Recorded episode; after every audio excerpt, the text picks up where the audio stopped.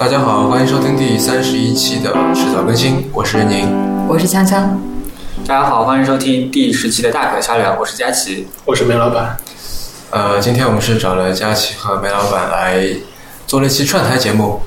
那佳琪和梅老板，要不要先介绍一下自己吧？对于我，对于迟早更新的观众而言，好，大鬼瞎聊是一档关于科技或互联网的一些呃播客，然后我们会对早期创业项目、天使投资、孵化器，还有一些其他东西会做一些分享，或做一些聊天，主要是以聊天的形式去做一些节目。对，然后我们做这期节目的一个大概的一个想法是，希望通过严肃聊天的这种形式，去产生一些更有意思的一些新的想法。嗯嗯，然后佳琪平时是在做运营，梅老板呢是在呃搞一个孵化器。是搞一个孵化器。嗯，呃，那对于这个大可瞎聊的听众，呃，我是任宁，然以前也上过大可瞎聊，啊、然后我们在做一档播客节目，叫做迟早更新，嗯，然后基本上呢，跟大可瞎聊在聊的这个话题，呃，也比较接近，但是就是呃，长度上面会比较长一点，啊，然后这个迟早更新一般是由我跟锵锵，啊，好不习惯在自己节节目里面介绍自己。一般是由我跟锵锵来这个为大家主持，然后有的时候我们也会找一些嘉宾，然后这是我们第一次跟大可笑聊一起来做了一期串台的节目啊。然后今天我们的这个话题是关于呃为知识而付费，是，然后这个这个选题是有一些背景的，就是第一是因为呃本身大可笑聊的主播就任宁和江江和以及我们，嗯，佳琪和我自己都有订阅去收听和收看一些内容。比如说，那个国内的话，我们会购买一些，比如说 IPN 播客网络旗下的一些付费的内容。当然，目前的话，它主要是以博客的形式为主。就你给它一个邮箱，它会定期不定期的有一些会员通讯。对，它会有一些短打，以前是短打，但现在的话，相当于是一些比较长的内容给到你。那其他的话，我们也会在得到上购买一些内容。那呃，它的价格现在接近是两百块钱一年左右。嗯。那另外的话，任宁也有订阅一些国外的一些嗯，媒体，对吧？对，比方说呃，我有订那个国内的 Stackry，呃，还有呃，国内还有离线，我说啊，对呃对离线对。离线，对，呃，国外我也订 Stackry，然后也订了 Pando，嗯呃，然后还有什么？那 Ben 个 Nevis 你订了啊，，Ben 了，我订了，但那个不要钱嘛。啊，啊，对，那个不要钱。对对对，它是不要钱的。呃，然后我想想看啊，还有那个 The Information，我一直还没有想好，因为它哦太贵了。啊是。然后我还订了两个，一个是那个看理想，啊一个视频的一个内容，另外一个是理想国一个偏文字的那个出版社的那个啊，内容。我知道，徐然后。对，哦，不对不对，那个广西师大出版社是吧？对对对，就是那个。然后的话，就是会会让我想到两件事情。第一个的话，就是我们回到一些年前，一些年前，我们大部分的情况下是为内容付费的，是吧？对那我要买一份报纸，我是先付钱，我也不知道报纸什么内容，但我付了钱，我再看这个报纸的内容，对吧？那嗯，上个月的时候，我有听另外一期播客，然后这这期播客的名字叫 Blow Your Mind，然后的，然后他的两个主播是何峰和简丽丽，何峰就是以前做那个点评时间的创始人，嗯然后现在他们两个人在一起做一个，在北京做一个创业项目，叫那个简单心理。那是和一个心理和咨询有关的一个创业项目，呃，他们在其中的一期节目里面有提到他们自己这个个人的观点，就是他们觉得，嗯、知识付费本身是一个伪命题，就觉得这个东西是有一点被某几家创业公司给吹出来的一个伪的一个概念。那我个人觉得他们想说的一个想法是，呃，他们想表达的一个意思是那个相当于互联网上的一些内容，因为现在这些所谓的为知识付费的一些内容，其实还是在互联网上的，比如说在 Web 上看或者在 iPad 上看。那他们想表达的意思是，这些内容本质上就是一个互联网的内容，它应该就是遵从互联网最早一期第一批时候的一个概念，就是所有东西都应该是免费的，应该开源的，应该所有人都可以看到。嗯那现在只是他觉得这个东西是一个伪概念，是指的好像这些人又用一个新的概念把这些内容炒作了一遍以后，作为他们商业谋取利益的一种手段。但什么叫伪命题呢？就是说这个命题本身不成立吗？这样的意思吗？是没有这种需求还是？他就觉得，就是这些东西本质上就应该是免费的。嗯，这些东西指的是就是比如说我们歌曲这样吗？对，就是现在我们在付费的一些一些东西，嗯它本质上它就是在互联网上传播的一些东西，嗯。它只是把一些人在他原来就免费可以被别人得到的他在博客上发的东西，他在可能一些一些一些邮件组里面分发的一些东西，嗯又抽取出来，然后给他套一个概念叫知识付费，给他定一个定价，然后卖出去。嗯。所以他觉得是所有类型的知识都应该是免费的嘛，开源的。就比如说现在好多论文不都是要收钱的吗？像 JSTOR 里面所有的论文都应该公开吗？免费？我觉得并不是那个意思，我觉得更多的一个意思是指一个更好的形态就应该是在之前的一个形态，就是我可能写一个东西，然后我把它分发在互联网上，那这些内容大部分情况下就应该免费的给到大家去用。嗯，那现在套了一个应该不应该这个判断是谁来做的？就我觉得这在一个市场环境下面，只要一个愿打一个愿挨，对吧？他愿意卖，然后你也你就愿意买，这不就可以了吗？就嗯不至于有一个第三者来说，哎，你不应该卖这样，对吧？是，但我我其实更想说的是，我把把焦点放到知识付费这个上去。嗯我觉得真正的那个点，其实其实更应该在知识付费，嗯有点像被新造出来的一个名词。一旦这个名词被大家接受以后，造成的一个结果是，很多原来根本有或或者说大部分情况下，如果没有这个名词的话，这些内容就应该在互联网上被免费的分发和大家做消费。嗯但是因为有这一个新造出来的名词，那些原来可以本身可以被大家免费的分发和消费的内容被聚集起来了，然后因为这个名词被套上一个价格，然后被付费的分发出去了。我觉得他们其实更多的在争论的是这一个点，呃，就因为你从概率上是一定会有一些人，我就是靠笔头生活的，我的字就是值钱的，是，所以我就是一个某种意义上的啊、知识付费的这么一个媒体，这肯定是有这么一个概率的，有那么几家或几十家。对，但也肯定也有很多的内容是免费的。但是我觉得他们在争论的一个点就是，第一，这个词是被造出来的。嗯那因为这个词被造出来以后，就会发现越来越多的一些人，可能因为这家创业公司或这个词被吸引过去了。那原来一些本身可以被大规模传播，并且呃这种形态就已经很好的情况下的这些内容。被聚集过去了，然后被定了一个价格，然后再被重新的分发出去，但是在一个很小的圈子里面。嗯，但我觉得，如果如果就要这么说的话，我觉得，呃，在就是至少从我自己的感觉哈，我觉得我在为知识付费的时候，其实我不是在购买它的产品，我是在购买一种服务。呃，我们以那个 Stratechery 为例好了，对吧？那我们知道 Ben Thompson 是一个非常强的一个分析师，他虽然人在台湾，但是对于硅谷，包括对全世界啊，呃，甚至还有还有比方说对中国这些，他都有很多的认识。然后每天都有很多科技事件，就科技界每天都有很多事情在发生。然后随着它的发生呢，我就是看到这些新闻，我是不愿意为此而付费的，对吧？我觉得新闻在哪里看都是看。然而，我觉得 Ben Thompson 他提供了一个叫他叫什么 daily update，就是说他对于今天发生的每件事情，他都去挖他背后有什么样的事情，背后的逻辑是怎么样，对吧？比方说三星搜购那个什么来着，Harman 那个音箱，Harden 还是 Harman，对，对，那他就说啊，那那个那个音响牌子对吧？嗯然后他就说啊，那就背后是什么样的逻辑？他为什么觉得这个是应该做的？那可能在某个新闻上面，它就是一条，对吧？谁收购了谁，多少钱，没了。嗯，但他背后没有说他之前收购过哪些，对吧？他为什么做三星，他要去在现在这个时间节点，对吧？收购这么一家做音像器材的公司，跟他之间的手机爆炸有没有关系？啊，跟苹果去收购 Beats 有没有关系？是对吧？他会去做这些，那这个我是愿意付费的。对，这个就是我们在上一期有跟佳琪在聊另外一个话题，就是现在越来越多的人，包括我们，其实不再为内容付费，在为观点付费，对，嗯，对吧？就是你内容我在哪里都可以看到，但我其实我买单的是一个观点。嗯，然后，嗯，那观点是有稀缺性的，每个人观点是不一样的。所以说，就是这个，所以，呃，现在好像有有人说，比方说内容太多啊，所以内容就已经没有稀缺性了。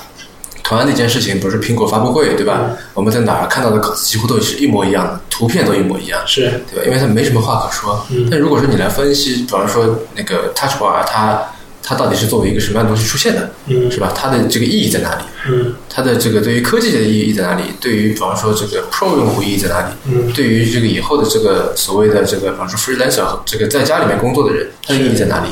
对吧？对于这个键盘的意义在哪里？那我觉得这些是就是在那个之外的一些事情，这个是稀缺的，我觉得对，啊，这个是不稀缺的。这个肯定是这样。然后讲到这个，就是何峰和简历里聊到那个知识付费这个命题的时候，然后佳琪有提到一个观点，还挺好玩的。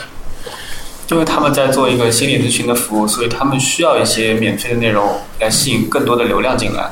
然后也就是说，咨询是在主业，对，嗯所以它并不是以知识不上得到，它是靠知识或者靠内容去收费的。就是简简单来说的话，就是如果说呃内容或者观点就可以满足你的需求的话，那人们就不需要咨询了。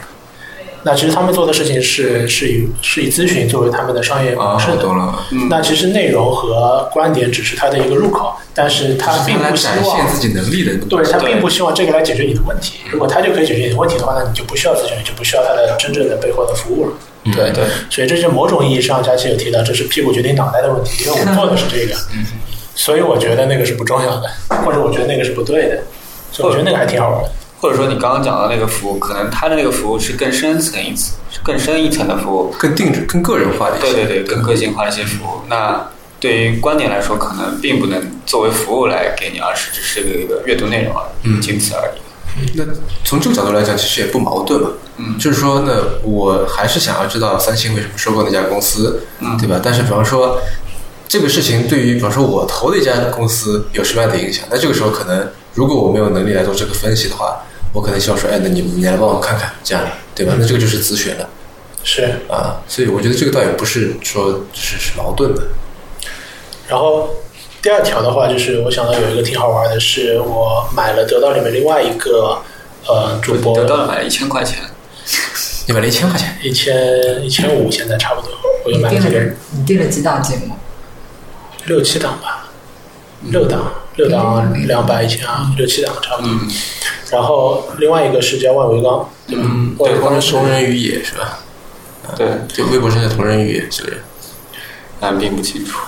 然后，呃，我在听他的节目的时候，他有提到一句话，也是讲了他为什么要嗯加入得到，然后做这个节目，呃，特别是做付费节目。然后他提到一个点是，他觉得呃付费节目的那些那些所谓的客户，就会付费的人，他们是一小撮玩真的的人。嗯什么意思？就是他他愿意一年花两百块钱去听你的东西，就有点像有有一些人愿意参加众筹，我真的愿意掏我的钱给你，啊然后意味着我愿我我是玩真的的，我是那个执意的那一些人，我是不是那种口头上说说我愿意啊，我很喜欢这个东西啊，我喜欢你的品牌个人内容，但你真要我掏钱，我就不掏的那些人。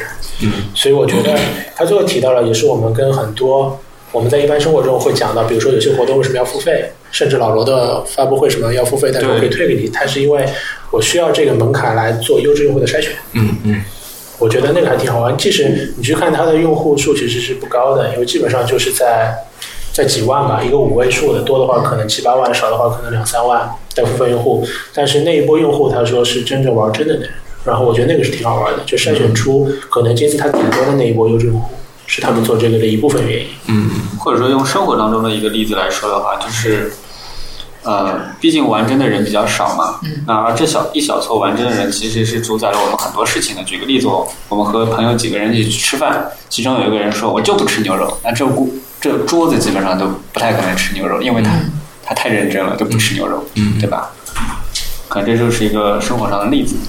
嗯，然后另外一个的话就是吴军也有讲到一个东西，挺好玩。吴军讲到吴军也在得到也在得到上面嘛，对吴军老师在得到上，因为呃，起源是那个吴军老师的一本书，好像是《智能时代嗯》，就是新的这本书。嗯因为他之前的几本《大学之路》啊，然后那个《数学之美》，好像嗯这本书都是原来的出版社出的，但是《智能时代》这本书好像出版社就是逻辑思维。嗯然后做完这本书的出版以后，双方合作比较愉快以后，呃，吴军老师决定在得到上也做这样的付费内容的一个一个节目。嗯然后他说他愿意做这个节目的一个原因也挺好玩，他说是为了反过来监督自己内容的产出，因为如果真的有两万、三万或四万的人买单了，他们把钱付掉了。那反过来，作为主播，你就不得不每天，嗯，就你你你有一个 contract 在里面，对吧？你有一个约定了，对吧？呃，那这个你付钱给我了，也不是你倒也不是对每个人都有效 的。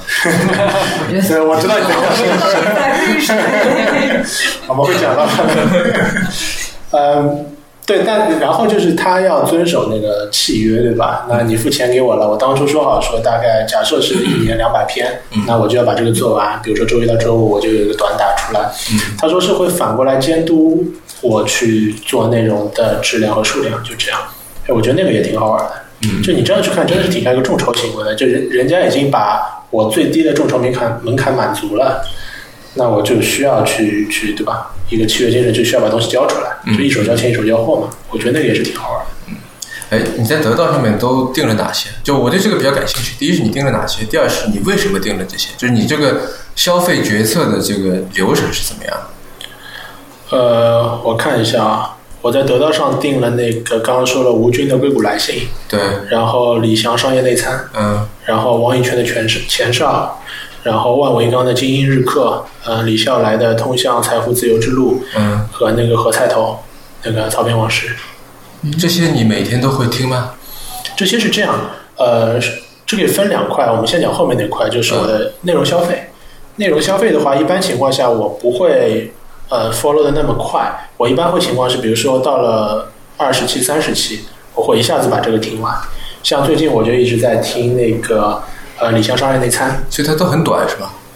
基本上他们都是在一个洗澡的时间，啊看每看每个人洗澡多快，哦也是呃十五到二十五分钟之间。啊，一般是呃或者说十到二十五分钟之间是比较多的嗯，但是里面每个人的节目是，我觉得风格还是不太一样的。李湘商业内参其实就有点像，比如说我们看的三十六氪的那个呃每日那个投公司的一个情况，对八点一刻那个，嗯就是他把一些，但他会有一个主题，他会根据这个主题去搜集最近一段时间内和这个主题有关的上下游的一些事情，然后放在一起讲，嗯可能是七到七到八条新闻，嗯然后自己呢是加上一个点评，他给你告诉你说啊发生这件事情，然后李想认为什么什么什么，就这样。呃，原创的东西的话，剩下基本上都是原创的，像呃王以泉和吴军老师都是做投资的，嗯那他们而且很多投的都是偏科技类的、硬科技类的东西，嗯那他们会对这个这个行业有一些看法。对他们俩都在科都在那个硅谷嘛。对对，然后万维钢的话，他是做的叫精英日课，然后佳琪也在听。对。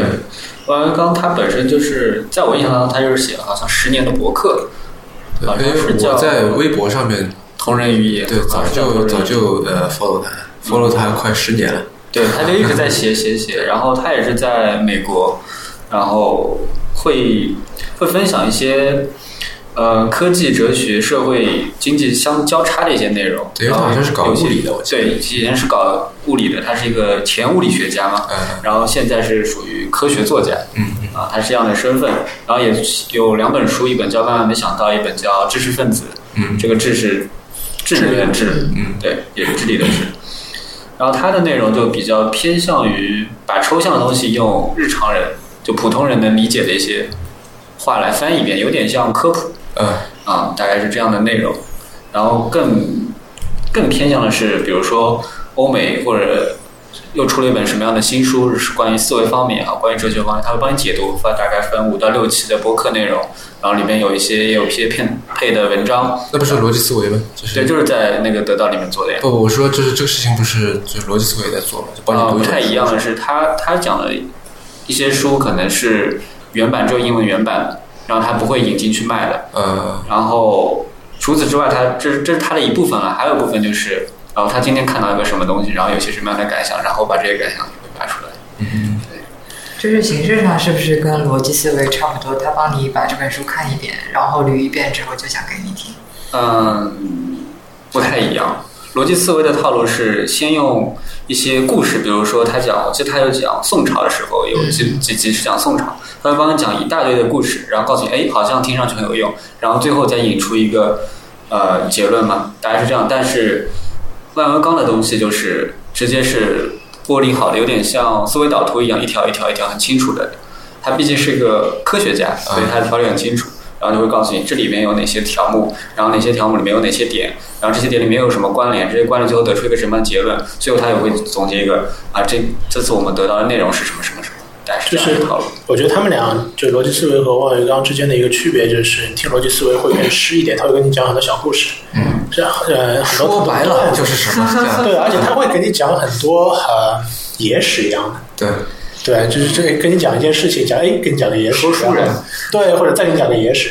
但万维刚很多的话，举个例子，他最近有一个系列讲的是那个以前《人类简史》的作家写的一本新的书叫《未来简史》，啊，对，然后这本书好像要到二零一七年才会发中文版，嗯。啊，甚至一八年。然后好像，因为它是呃在英英英国先首嗯。先首发，然后是稍微一七年是在美国，它可能要到一八年才有中文版，但是他就会先把这本书做成一个系列，大概是七集节目来告诉你，而且他的节目里面其实野史比较少，嗯。他就是跟你讲一些一些比较干的东西，所以如果如果你要分的话，就是逻辑思维比较湿一点，它的话就比较干一点。嗯，对，然后最后定的那个何菜头那个的话，我就觉得文笔确实不错，文笔很好。那你这些呃这些节目你是从多少当中选出来的？嗯，我觉得现在付费的逻辑思维应该是十几个吧，二十个不到。二十个，也不多就是说你已经订阅了它三分之一左右的这个，一共你想，它一共订阅的专栏订阅一共是十五个，嗯。加上他自己那个一毛啊一块钱的那个不算，那就是十四个，嗯。价格都是一九九一年。那我订了六个、七个、六个吧，一半一半不到。对，那我想问你是怎么样在做这个决策的？决策吗，对，呃，就就是因为我会觉得说，除非这个东西是我肯定在别的地方以免费的方式是看不到的，嗯。哦，那我会觉得说，而且而且它的确我觉得非常有用，嗯。然后才会，而且我会觉得说，呃，我的确是每天都会去看，每天都会去听，嗯。我会把这个怎么说呢，就付了钱以后把这些东西给用足，嗯。然后我才会说，那好吧，我来付这个钱嗯，啊。那你是怎么一种心理？我觉得我这个付费对我来说是两块，第一块的话是我觉得我我买的我购买的这些人，他在某些知识结构上是可以补我的短板。嗯这第一块，第二块的话是在我实际消费的场景当中，是我都是开车听的嘛。那他们其实都是除了李笑来那个，他们都是有音频的，你可以连续听。所以的话，我可以开车的时候听掉差不多三四期节目。那我就愿意为这个去，否则的话，对我来说，我可能需要在很多地方去搜集它的 SS feed，然后放在我的什么那个 Instapaper 上，然后我再看。嗯我觉得对我来说有点麻烦。就我开车的时候多嘛，那我就开车的时候听，我就买。对，但不是也有很多别，虽然是英语的，但你也可以听英语嘛。就是有很多这种类似的这个叫怎么说，国外一些博客节目，对啊，其实都讲的差不多。我我相信有肯定有一些呃播客是在讲未来简史，对吧？嗯。那你去那边一搜，不就可以搜得出来吗？但但但问题是，这个就是我觉得两件事情。第一第一件事情是我先订阅了万维钢，我才知道，OK，它其中一期节目讲到未来简史。啊，我并不是知道未来简史，然后我再去订万维钢，我觉得这是两个意思。所以嗯我觉得你反过去看我们刚刚聊到的，就是逻辑思维几个付费节目呢，它的它的几个性格都是挺像的。就你刚刚说到，他做的都是有点像帮你把知识做浓缩，然后给你读，或者是太难了，或者太术语太多了，我把它翻成人类能听得懂的话告诉你，就这样。然后或者说他们讲的太长了，一个小时，我跟你讲十五分钟，我就把精简的东西告诉你。啊其实他们的做法，就主播不同，但他们的做法都是一样。有点像信息筛选。对对对对，其实某种意义上，你买的不是一条特定的一条内容或者一本书的内容，你买的就是一个筛选渠道。就这个人，他是一个美国硅谷头硬件的 VC，这是他的标签。那他筛出来的东西都是这个标签有关的。那个人，比如说都是一些泛科技类的一些东西，或者对，那他筛出来的一个标签就是就跟这个事情是有关的。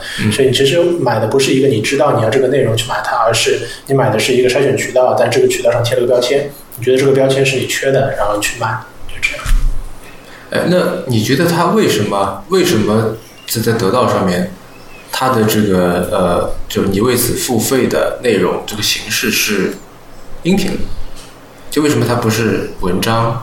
为什么它不是视频，而是嗯音频呢？虽然我知道文章它可能有一些文字版的东西啊，是就他为什么要做这件事情？为什么要把它录下来？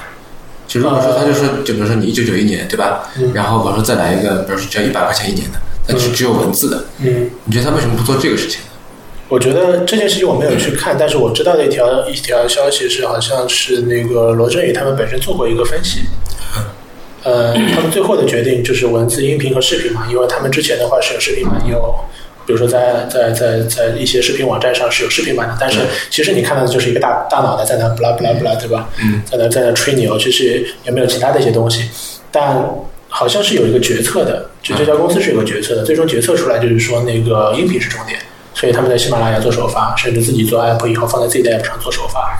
那其实都是以音频作为呃，就别人说 mobile first 嘛，现在说 AI first，但对他们来说好像就是 podcast first，就这样，视频是放在轻一点的一个一个一个一个地位的。啊我们那天跟佳琪在聊，就是说到一个很好玩的东西，就是说你看文字、音频跟视频三个载体，对吧？文字肯定是最干的，相对来说最干的。然后的话，就就用我们用以前一直讲到李如一，他不是说嘛，就人是要吃点垃圾的，是吧？嗯你在这个最干的里面放一点垃圾，或者放一点冗余的信息，你你在信号里放一点噪声，就变成了音频了嘛？你再放点噪声，变成视频了。那视频你消费的是什么？就是垃圾最多的嘛，或者说冗余最多的就是娱乐节目不不，就我的意思是，的确，比方说你一个人在那录录播客，像我们这样，对吧？然后把这过程拍下来，那是很干的了。嗯。但如果说你就做一期，就特别为此做一期节目，是啊，对吧？就不是说一个人在那说书，而是说就是你用一些，就是比方说你把这个呃史料啊都放上去，对什么一情景再现做出来，对吧？我是指这种视频，是啊而不是说就单单把那个做出来。那这个视频的话，肯定会就是怎么说呢？理解起来或者这个观赏起来效果肯定会比这个文字要好嘛。这个肯定。但你反过来想一件事情，就是呃，这个时间成本就很大了。嗯，但你可以卖的贵嘛，就是这这呃，可以啊，我觉得可以。但我能想到的一点就是，首先他们有十五个人，嗯十五个人，你想他们是高频的东西，像硅谷来信和王一泉，包基本上他们这个是都是日更的，嗯都是日更的。是跟对，基本上都是日更的，他们是短打日更的，所以他们其实某种意义上追求的是一个高频高频的一个东西。逻辑思维是周更的，嗯那也许他可以做视频，甚至做的精致一点，啊但其他同学还有个年更的叫时间的朋友，啊，对，是吧？对，所以我觉得这个东西还是不一样，它是一个做高频的，做一个短打，做一个日更的一个东西，所以我觉得可能音频跟甚至文字是一个比较好的载体，嗯嗯，就没有你没有那么多时间给你去做那么精致。对，我觉得这跟钱没关系，跟时间成本是有关系的一个东西。你觉得都是什么样的人在听这些节目，并且为此付费啊？有没有看过那些，比如说他们的评论啊，看过什么？呃，我我有试听过几集王一泉的那个前哨是吧？我对，前哨，啊，然后我去看了一下他底下那些评论，嗯，嗯，说实话给我感觉不是太好，嗯，都是怎样的？评论？都是我觉得是捧哏嘛，啊，呃，都是。较 我就觉得有点不不不，宏观，或者说他的评论不是很具体的，都是觉得这东西好，然后对，然后？我该怎么说？就欲发财而不得，简单来说都是这样。啊，OK，啊，但本欲成功而不得，本质上，你想那个我们讲的 IPN 为什么做用邮件作为反馈的一个东西，就是一样的嘛，就是取决于你到底的目的是什么。举个例子，我觉得他在微博上发的那些东西，本质上就不希望得到那些他想得到那些高质量的答案，他的目的就是成功，就是有点像那个冯唐的那个对吧？就是经销欢乐多一样。嗯对他的目的是更多的人给你个东西让你去传播，你帮我传播是我要的东西，我并不期待你在微博上评论留言或什么给我一个比较好的我要的回答啊，对，我想说的是，就是他这个听众群啊，啊。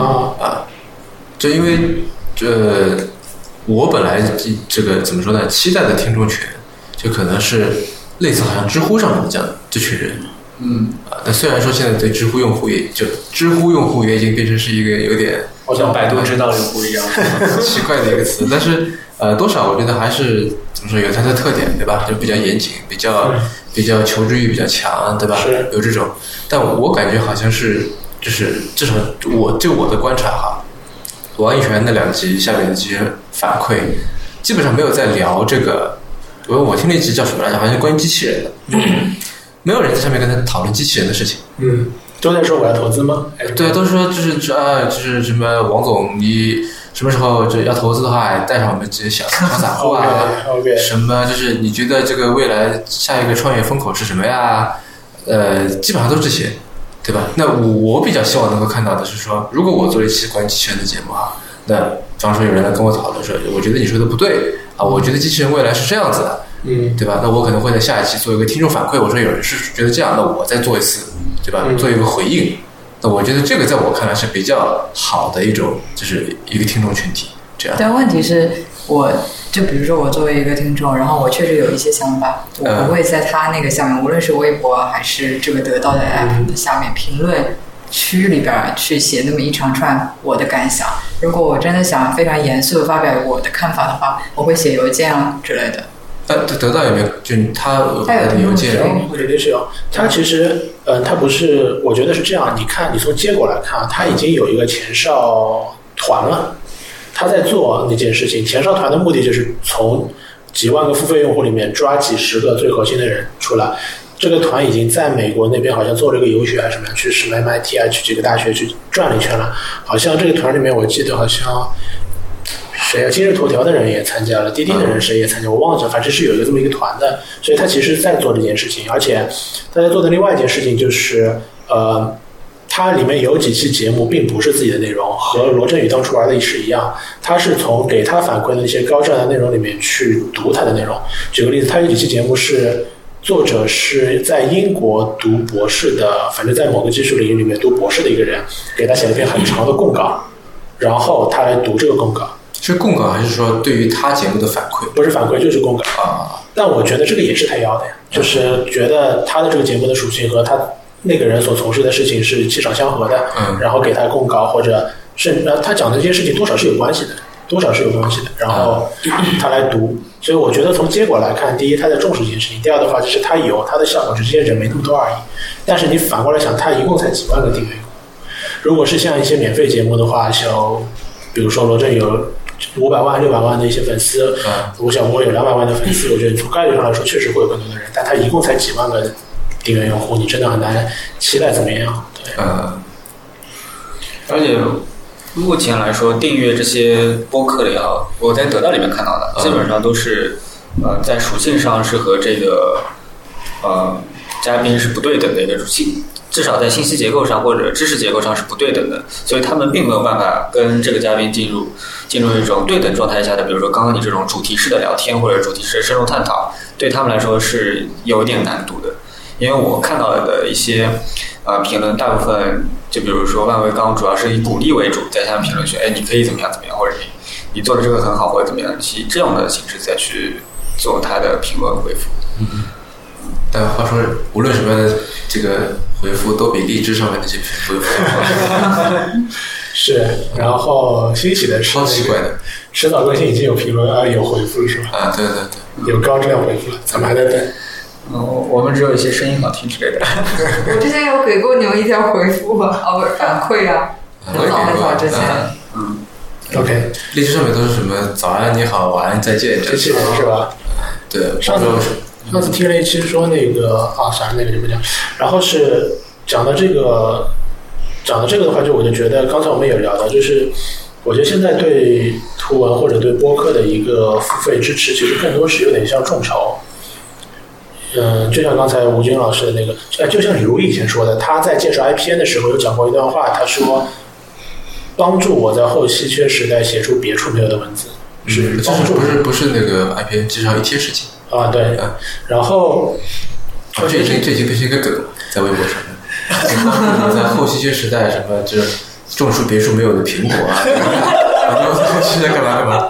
但是你想，他的主他的那个动词是帮助，啊其实有点像这是一个众筹行为，也也就像刚才吴军老吴军的说的，就是说我反过来监督我嗯这么一个东西。然后，其实我我之前在想的一个东西就是，呃，还是一样嘛，嗯我付钱了，但消费的东西是我不知道的，就像我付钱了，我得到的东西质量我也不知道，就像我们在众筹网站上看到的。嗯另外一点就是我在想，就是那不付钱他就不做嘛。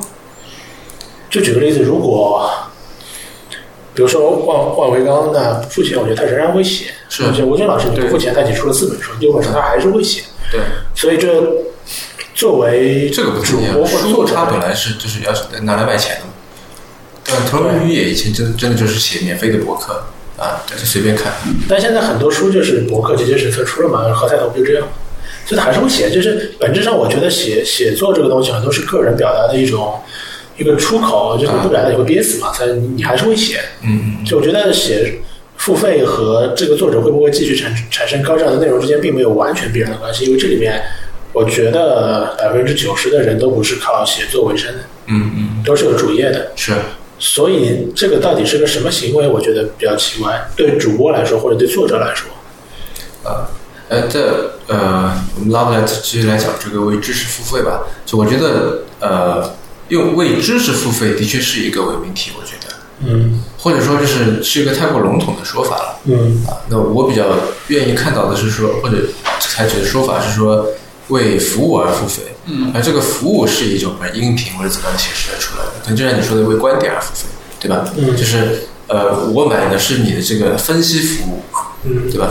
我买的是你的这个对对这件事情的看法，嗯你的这个对这件事情的拆解，这样。嗯然后这个事情，我觉得呃，对于以以前或者怎么样都是一样的。嗯比方说这个呃，你说以前报纸是买一个，对吧？嗯都是都是这样，但其实不是。就以前买报纸也是说，比方说啊、发生什么一个什么大事情，对吧？谁谁被刺杀啦什么的，然后一个报童拿着这个什么什么一个一个呃报纸是吧，满街去弄号外号外，然后嗯大家说哦看一下，但那个报纸上面不又不是说只有这一篇文章，大家是冲着那一篇文章去买下了这份报纸，顺带着买下了别的文章嘛，对吧？所以会有头版头条是特别重要的，这样。那然后在现在这个就是所谓的这个为知识付费这个前提下面，已经不存在头版头条这个概念了，嗯，它本身就只有一个版一条。所以是不是有点像是以前我们购买是购买一个即时性，现在我们购买购买的是一个深度？对，我觉得是这样。然后另外呃，我们在前几期节目里面也聊到一个叫 Blendo，他就是做到了，就是他做了一件事情是跟那个呃 iTunes 在音乐界做事情挺像的，就是呃在 iTunes 之前，不是你如果要买一张 CD 的话，不你要听音乐的话，你就买 CD 对吧？买一张 CD 可能十首歌里面有，然后里面可能有两首歌是你要听的，其他你都不要听。所以这时候就会有什么精选集啊什么东西出现嘛。呃，然后它就是那杂志也是一样，对吧？一本杂志里边可能这里有十篇文章，但是中间中间只有两篇是你特别想看的。但是你为了要看这两篇，你不得不把其他八篇也给买了，就买这本杂志。他他做的这 b a n d 做的事情就是说啊，好，你可以只为这几篇文章来付费，你不用去买整篇文章，你也不用去啊，不用买整本杂志，也不用去呃做什么按月订阅啊，什么都不用。嗯嗯，他做了这样这样一件事情。哎，你觉得像这种像 b l a n d o 做的事情，从消费者的角度说是满足人的一个很奇怪的心理，就是让我去读很长的原文或者 blog 的话，我没耐心；嗯让我去消费一百四十字的 Twitter 或微博的话，我觉得掉份儿，就觉得哎这个东西太浅了，所以我要中间态的一个东西。我我我不需要一张报纸，但是报纸里面的篇专栏我需要，因为它介于一个 blog 和一个微博之间，嗯它可能十分钟才能读完。但我要的是这个东西，但我又不不想为这个东西去买一份杂志或一张报纸，啊、所以我需要 Blendo 这样的服务。呃，也算吧。我觉得另外有一点就是说，它就我觉得很重要。比方说，我现在呃，基本上电子器械我呃电子器材我只买苹果的，衣服这些东西我只买耐克的。为什么呢？因为我觉得这两家公司给了我一个免于选择的权利。然后我觉得，比方说我现在做一些内容订阅方面的一些一些消费，也是一样的，就是给了我一个免于选择的权利。比方说一个苹果，这一个新闻事件出来了，分析文章每一个媒体都有，对吧？然后这每个媒体上面可能还有好几篇，说我到底该看哪篇，对吧？我不可能全部看过来，我可能只需要一篇，就来就把这个事情捋清楚就可以了。嗯这个时候我就会去看看汤姆森的邮件，嗯，这样，所以就是省得我去找。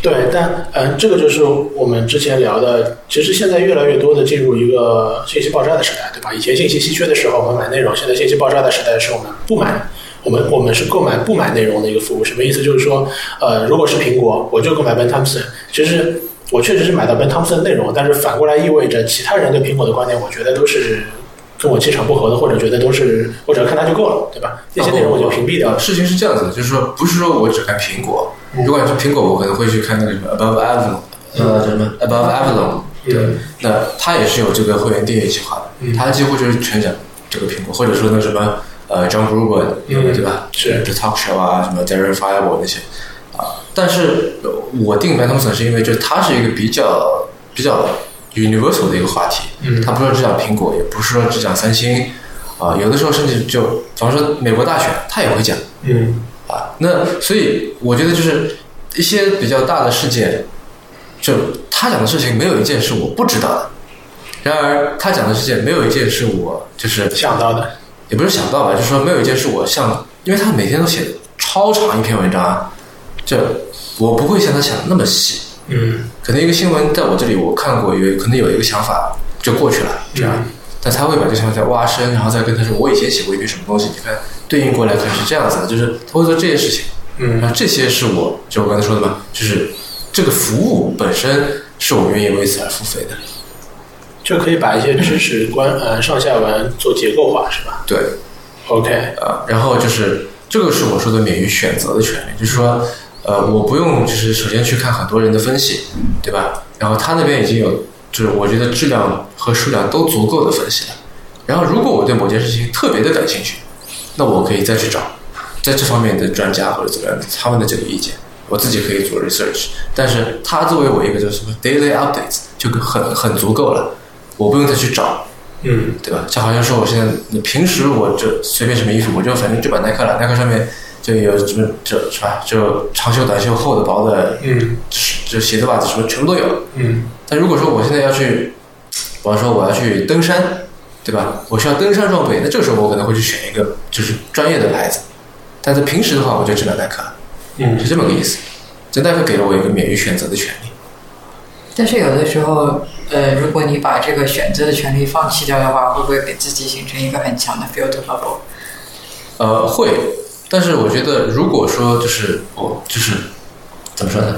呃，我脑子里面想着这件事情的话，就 keep in mind，就是它会让我导致这个结果，对吧？就好像说我们吃了，对吧？不是吃一堆甜品，但是我脑子里知知道了这东西是高热量的，所以等一下不说我去跑两圈，这样，对吧？那我因为我每天都在看这个 Ben Thompson 这个这个呃他的怎么说呢？他的这个文章，所以反而让我主动的去出去寻找，还有什么小众东西是我不知道的，还有什么东西是他讲的东西之外的，这样。呃，然后我就他的这个免疫选择权利，就我觉得是我目前看到过是最好的。嗯我觉得他的这个写作能力，他的这个分析能力，而且他还做播客的，嗯对吧？一周一集嘛，知道。他的这个这些是我看过，我觉得只是叹为观止。哎，你讲到免于选择的权利，其实你反过去想，大部分的媒体也都是做一样的。举个例子，如果我要看每今天发生什么事情，以前的话我们会去买什么新闻晨报，嗯那我一般我也只会买一份报纸，但如果我买的话，意味着我觉得我看这份报纸就让我知道今天发生的事情了，我就免于选择其他的一些，我就看这个就够了，我就知道今天发生什么了。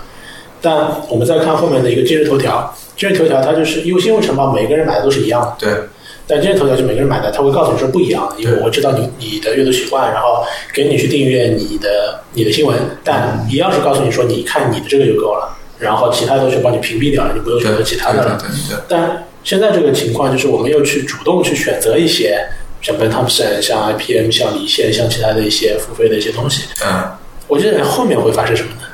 再往后呢？因为你想，我们现在选择的一些，其实某种意义上都是之前的一个形态的媒体的专栏，对吧？他们其实以前是依附在专栏上的，不管是主要是报纸了，对吧？或者杂志，但现在它跟你提到的 Blendo 一样，它独立出来了，它付费了，那我们去订阅了，那那再往后会发生什么呢？就是从从从从新闻晨报到今日头条个性化的，再到完全就个体独立出来做做独立媒体的这些，那再往后，啊，再往后，我觉得就如果我们拿这个呃零售业为例子好了，嗯，我觉得你刚才说那新闻晨报就相当于是个百货商场里面什么东西都有，每个地方都一样，对吧都？一样，对，然后 Ben Thompson 这些相当于是个买手店，嗯对吧？里面就是，比方说他，就你会去定它是因为你喜欢它的风格，嗯，对吧？然后可能有某家买手店你特别喜欢，对，它里面那个衣服调调你特别就特别适合你，你就经常去，对吧？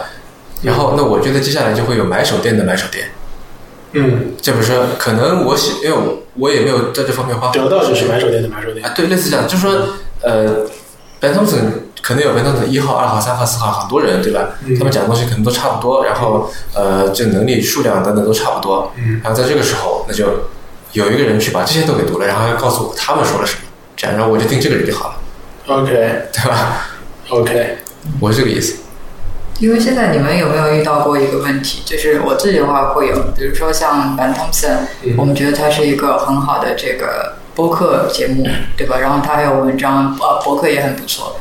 然后比如说我还想再知道一些像 Ben Thompson 这样子，呃，那个 Street Tech Rate 这样子的呃博客 Stratechery 啊 s t r a t e c h e r y 这样子的博客或者说是播客的话，就很难发现。有的时候我会通过一些 reference，比如说看他在里面提到某一些其他的东西，对然后我会顺着这个线索去找看是什么东西。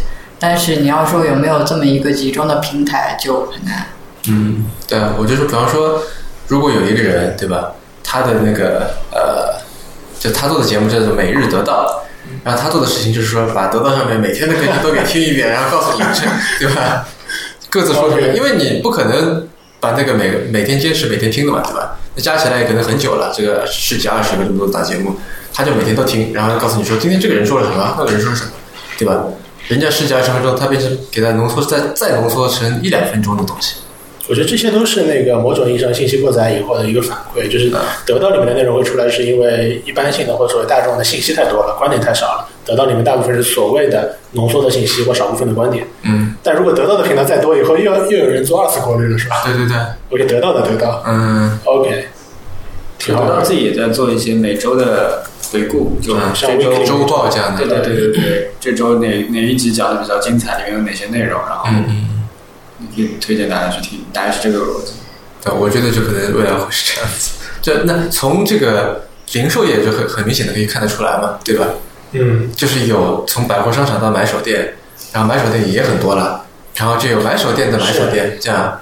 但但你不觉得这样下去的话很好玩？因为媒体就以前是叫媒体公司，对吧？媒体公司就是要么卖东西，要么卖广告，对吧？就要么卖把杂志卖给你，要么就是免费给你广告卖给你，对吧？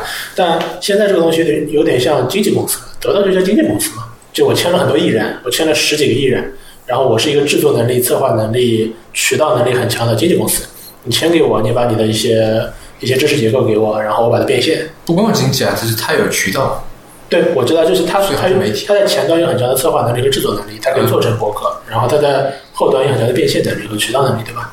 但我觉得它无非就是，我觉得得到无非就是一个，就用罗振宇的话说，说白了不就是一个 报纸专栏嘛，只不过是内容形式不太一样。对，这是形式，但是你看他这家公司，对啊，就比方说以前谁谁谁去开一个专栏，对吧？对然后呃报纸卖出去，然后他不是这个专栏他能够收多少钱？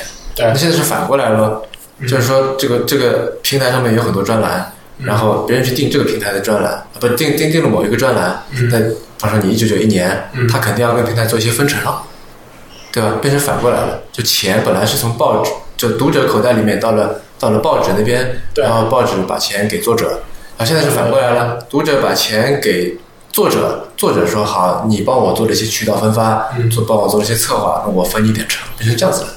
对，流程上是这样。我觉得另外一个很好玩的一点就是，他们两家玩的一个很大的不一样，就是传统的媒体的话是品牌优先的，就是你你知道纽约客对吧？你可能知道纽约客里面的一些专栏的作家，但大部分人作者他是放在很小的字里面的。嗯，但是纽约客的字体一定是最大的，对吧？然后 New York Times 也是一样，对吧？品牌优先，这这这是一个媒体品牌。但你放在得到这个这家媒体公司里面，就就是一定是人是优先，他是明星嘛。得到可以放在后面一点，但是这几个人王一群啊、吴军啊什么东西啊，这这些就相当于是个某个明星，就他是放在前面的，呃，得到这个品牌是缩在后面的。就我帮这个这个我觉得倒也没有说一定，这这怎么说呢？一定是哪一个更，我该怎么说？就就作者和这个这个这个平台，嗯我觉得倒不一定说哪一个，就是是一个看是一个博弈的过程，看哪个名气大，你就把谁打得大一点。嗯对不对？就是呃，大多数的英文书或者是畅销英文书吧，它在那个上面就是会把这个作者印的很大，嗯对吧？嗯，就比如说 J.K. 一本书上面最大的字是 J.K. Rowling，对，然后小小的是写的是什么？这本书的标题是什么？这样子，嗯对吧？然后呢，中国中文又是反过来的了，嗯就哈利波特是最大的，然后下面是这很小的字，就是 J.K. 罗琳著，对吧？它跟译者译者那个名字是一样的。那中文是这么这种传统，是对吧？书标题要写的很大，对，但他们是反过来的。那如果说就是现那现在你说的这种情况，就是跟英文书是一样的，对吧？标就是作者写的巨大无比，因为作者喜欢啊，作者有这个吸引力嘛，对吧？像机场里面卖的什么马云谈成功学什么的这种，那肯定是马云这两个字巨大，对吧？对马云和成功这两个字巨大嘛？至于这本书，因为一般都是编的嘛，对吧？嗯我说编辑啊，不是他瞎编的，就是你们到哪里去采一篇文章，到哪里去弄一个什么东西，这个编者肯定写的特别小，这人不出名，嗯。是吧？哎，讲到这个，我就想到另外一个，就是我想聊聊那个离线那个这个媒体，因为你在离线上也刚有一篇文章是吧？啊，对，然后呃，非常荣幸。我讲的，我我就想到离线也挺好玩的，就是你想它的某种意义上抽解出来的形式跟很多的媒体是一样，就是我会有个大的选题，比对如说我这期就是讲，比如说吧，机器人或人工智能，嗯那我会去找有关这个选题，国内国外有哪些比较好的，我可能约稿或者或者怎么样，对然后我编成一个内容也不是很很厚的一篇一篇一篇月啊周刊吧或双周刊啊、半月刊这样，然后我电子的形式发给你，或者说我可能难得有一些实体的发给你，就这样。就我觉得，对它像是一个新媒体，又不像是一个完全意义上的那种像得到一样的这种这种这种这种东西。就它的做法还是它在内容生产的流程上还是传统的做法，但在内容的分发上好像是一些比较新的做法。我不知道你怎么看？呃，我觉得并不行啊。你的新是指谁？就是跟谁比来比较新？比如说它是订阅制的嘛，还是那种像得到一样是订阅制的，你要付多少钱，然后保证呃半月看给你一些什么样的东西，可能是 EPUB，可能是实体书，可能是一些明信片或怎么样。那但是我在内容的生产上，呃还是不一样的。它跟得到不一样，我不是告诉你说这些人很牛逼，然后你消费它的内容，我告诉你我的选题很好，然后至于这个哦他人也的确很牛逼啊。是，他这次叫 Let's Wiki 的主题，然后他翻译了一篇 Jimmy Wales 的文章。那还有谁比他更牛逼的在谈这个事情上面？对，但是我我仍然觉得他在内容的生产上就有点像，比如说再举个例子，就是单独嘛，就是那个呃。许志远做的。许志远做的也是一样，就是他有他的结构化的选题，他有他的内容生产，他可以找到大牛去约稿甚至翻译，啊，但是你看他在内容生产上还是原来的那一套流程，一套方式，对，但我觉得得到它背后这个这些呃内容生产上面这个流程，应该也是像你说的这种传统的吧？因为你还能怎么做呢？你肯定先要就报一个选题，大家来讨论，各自去做做一些研究，然后把这些碎片穿插在一起，然后把它写下来了。我觉得我我自己有一个感觉就是，呃，一定会有策划了，但是我觉得他们在策划上不会有离线那么强，有很强的策划，就是他，我觉得离线，我隐约感觉他会有很强的策划能力或一个方向，就是我要这样的东西，什么样东西是符合我要，什么东西是我不要的。但得到比较弱，因为他是以经纪公司为主嘛，就是我会捧你，但你这个人是什么性格，我不能左右你，对吧？但你你就是这么一个人了，那我尽量帮你卖，尽量陪你，尽量让你参加更多的演唱会，我发布会或怎么样？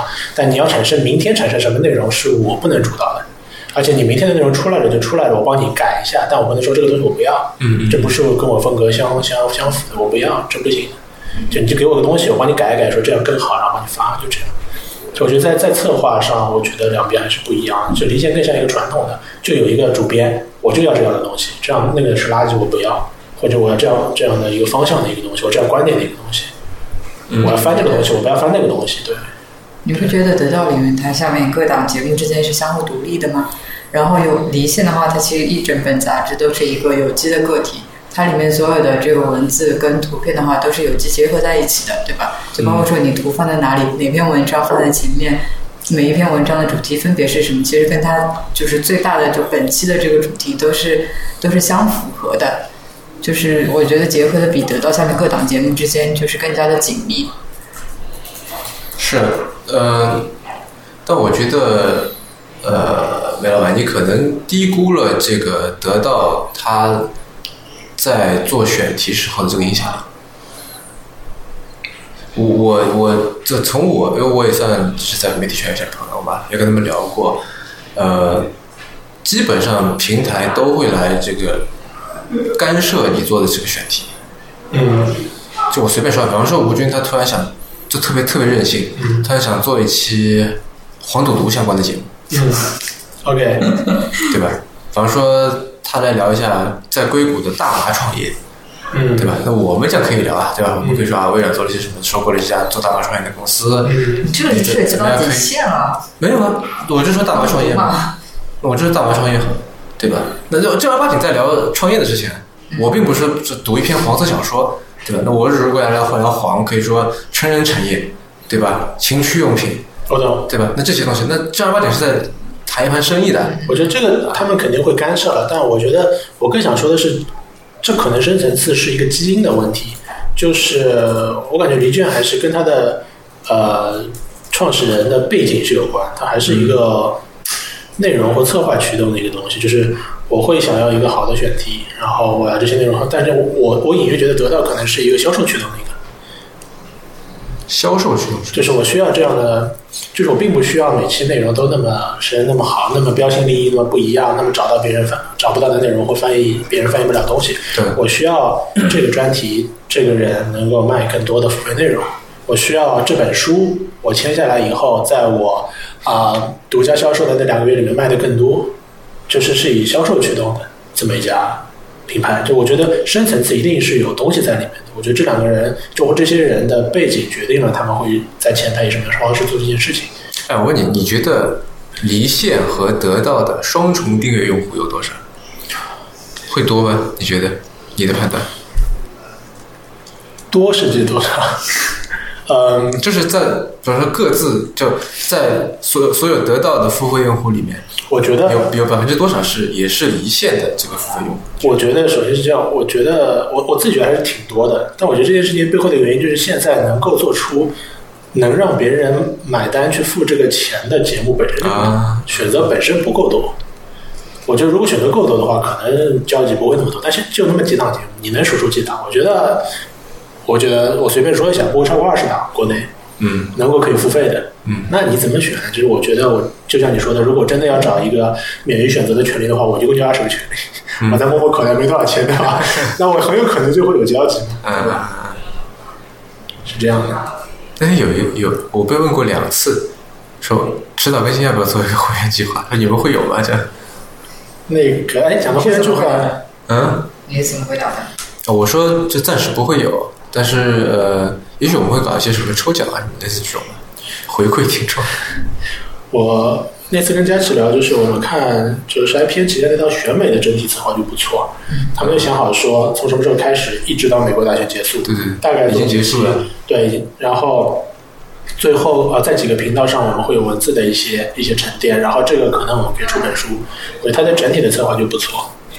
还挺遗憾的，他就只做到美国大选结束就不做了。没有，我觉得最后一集他好失落啊，那个就听他声音觉得哎，嗯，因为他之前几集都会说，都会报那个就怎么样加入会员计划什么的，对，最后一期就没有了。这样，对，反正我就觉得最后一期我我本来觉得那个他的声音还是比较。就比较有穿透力的嘛，但我觉得最后一期就有点像生，对，泰勒就有点生病了一样，那个就觉得啊，好当选了怎么这样啊，然后，嗯，好吧，那这个跟结果有关系嘛？因为他是就很讨厌川普的。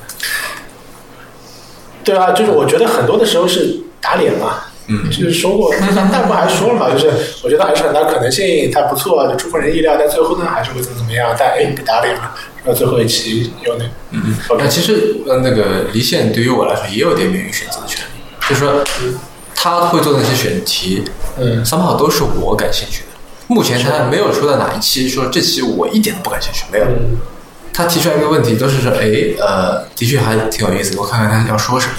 基本上都是每一期都是这样。对我我买离线也是这个原因，但反过来我会想到一个点，就作为离线这个品牌，不是作为我们来说的话，就是会这样，就是因为他他给自己身上有一些有一些有一些标签嘛，对吧？给给给给人家有一个感觉是我是这样的一个媒体，那我产出来的都是高质量的，它速度比较慢一点，但每一期内容不会多，大概十篇不到文章，但是呃质量都是高的。嗯，嗯，谢谢。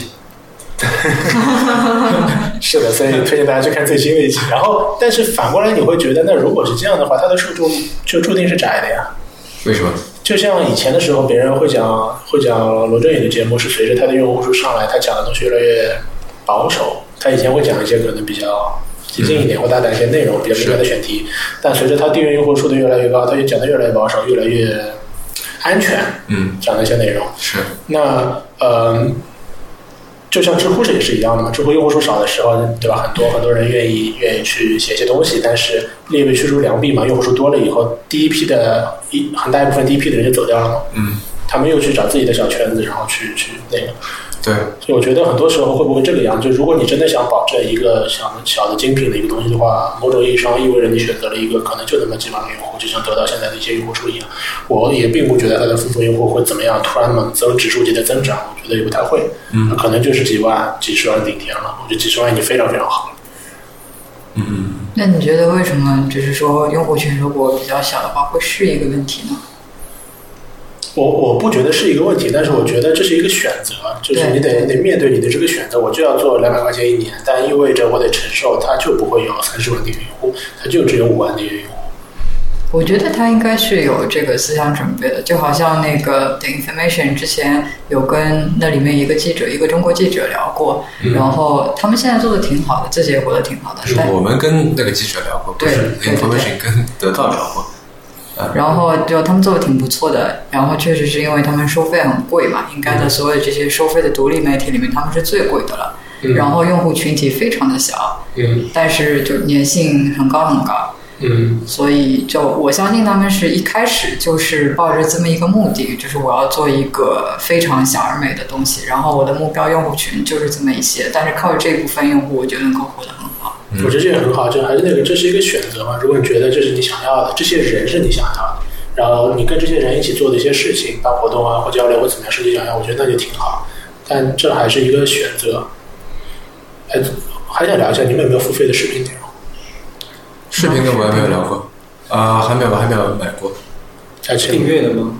都可以啊，账号也可以啊。哦，我买过腾讯的。啊，你说这种，啊腾讯我买过那个去年在 NBA 的时候吗对 NBA 季后赛的时候，对，来过一段时间的这个直播啊。你们我买了腾讯，因为看《西部世界》，在电视机上看《西部世界》OK？但他那是打码的吧？真的吗？啊，挺好我。之前看那个在哔哩哔哩上看那个《黑镜》的时候，我看的很晚了才看的。然后其中有一集因为有敏感镜头，但也其实非常敏感，他就打了一个巨大的马赛克，看的屏幕都是黑的。那个女的只露出一个脑袋。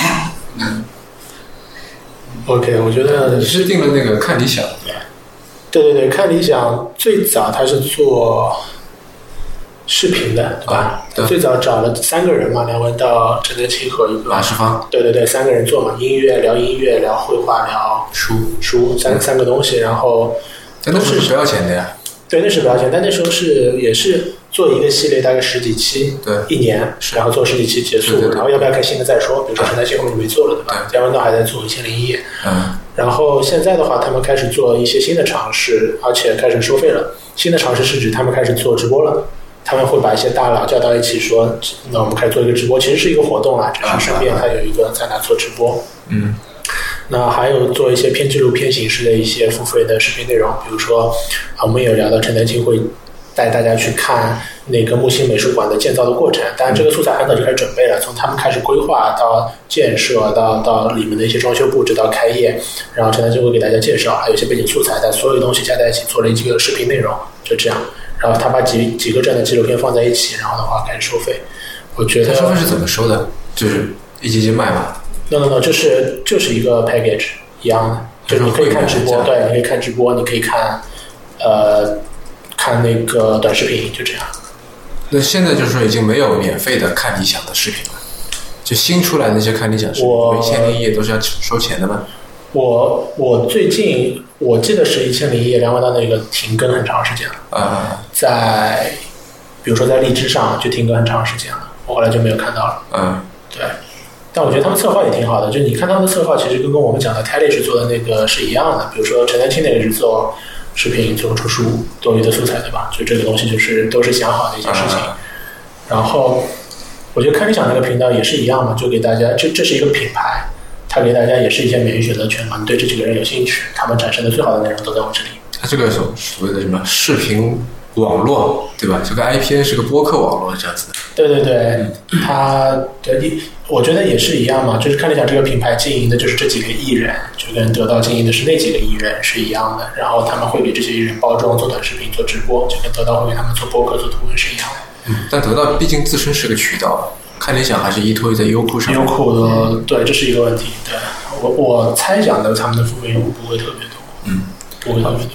我们聊聊一个就另外一个角度的所谓知识付费吧，嗯。类似好像比方说呃在行、芬达和那个嗯。知乎、知乎 Live 这样。的，OK，你们有用过这这方面的产品吗？用过在行，用过在行，嗯，你们是自己买的，还是在上面开了一个？嗯，是是买过一次。嗯，我们老板不是也在在卖过一上次卖过一次？对，那是被卖是怎么一种流程？我以前在简书上写了篇文章，就是讲讲讲这件事情的。因为最早的时候在简书上做过一个时间付费的一个东西，啊，就是简单来说，就是 他们最简单的形式就是我花钱买你的时间，对，就是说白了就是这件事情。对，但问题是我先讲这个感觉吧。第一个感觉就是，你如果有一个定价，你就不能拒绝客户。嗯因为比如说随便吧你定了四百块钱、八百块钱，你只要定了，不管这个人是一个小学生还是一个八十岁的老头子，他买了你的时间，你就必须服务他，对吧？这是一个标准的一个。你不能拒绝的吗？也不能说我不要你的钱，这样我觉得你你，不是也可以协调的吗？就是你要他还可以来跟你协调你的天有时间什么什么，但这只是时间可以拒不接客这样的吗？呃，你可以说你没时间了，但我觉得你怎么筛选的，我也没见过他嘛。嗯嗯这件事情，嗯我觉得这是一个，这是这就跟开门做生意也是一样的。你开了一个咖啡馆，你可以说我们有豆子了，不能给你做咖啡了，嗯但你总不见得对所有人都这样吧？你是开门做生意的，对吧？你人来了，你就要做生意，这是第一点。第二点的话就是，呃，做完以后，我觉得这就是一个交易。我做完以后，我的一个心理的一个反思就是，我有没有必要因为这点钱接下一个人？